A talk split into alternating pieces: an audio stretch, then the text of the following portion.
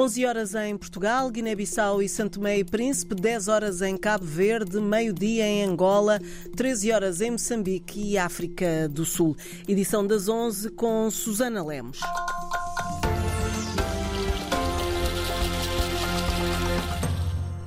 Em Cabo Verde, o único avião da Best Flight, ICV, que assegura as ligações aéreas entre as ilhas, está de novo avariado. Ontem tiveram de ser cancelados quase todos os voos que estavam programados. O aparelho está estacionado no Aeroporto Internacional Amilcar Cabral, na Ilha do Sal. No Senegal, o Tribunal Constitucional invalidou ontem o adiamento das eleições presidenciais de 25 de fevereiro para 15 de dezembro. Esta decisão judicial está a ser vista como uma vitória do movimento da sociedade civil. Por isso mesmo, o mandato de Macky Sall termina mesmo a 2 de abril. O Mar Jaló, professor na Universidade de Dakar, ouvido esta manhã pela RDP África, disse esperar-se esperar agora que a campanha eleitoral seja, seja marcada para breve. Tudo aponta para uma organização rápida, talvez com um prazo uh, muito limitado uh, da campanha eleitoral, porque muitas das vezes aqui no Senegal as eleições presidenciais são uh, eleições de duas voltas, primeira volta e segunda volta. Portanto, acho que vamos para uh, uma campanha eleitoral rapidamente que vai ser convocada pelo um novo decreto do presidente da República, visto que este decreto que ele promulgou há alguns dias atrás foi anulado pelo Conselho Constitucional. E, ao mesmo tempo, a lei que foi votada pela Assembleia da República foi também anulada pelo Conselho Constitucional. Entretanto, já começaram a ser libertados os opositores, incluindo apoiantes de Usman Sonko, como é o resultado das negociações entre o governo e a oposição.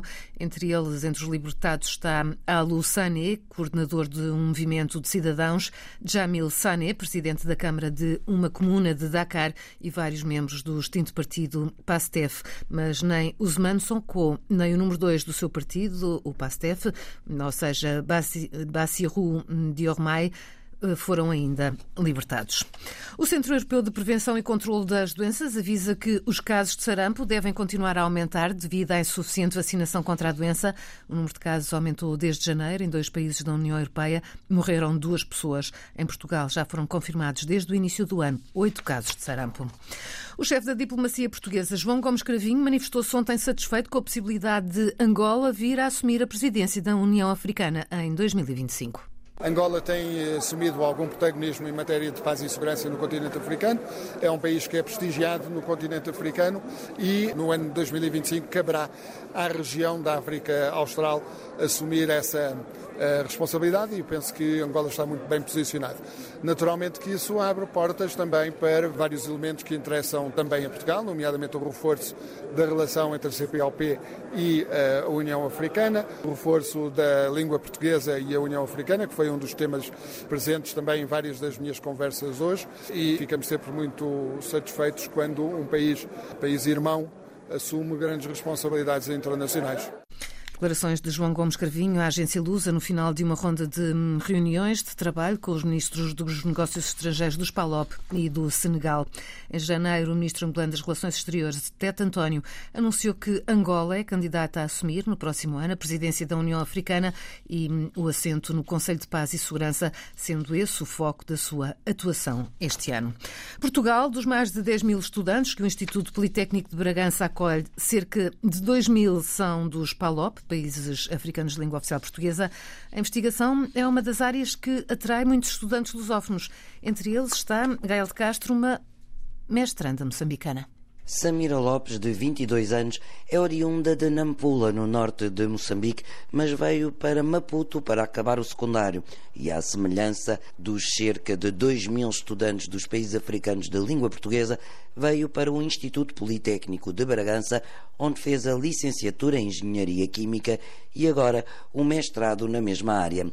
Com o desejo firme de regressar a Moçambique, Samira Lopes descobriu com surpresa que há emprego na sua área no seu país de origem. Eu passei as minhas férias de Natal lá e fui investigando, conheci algumas pessoas também, assim, aleatoriamente, que elas foram me dizendo onde trabalhavam e que precisavam de pessoas na área de microbiologia, na área alimentar.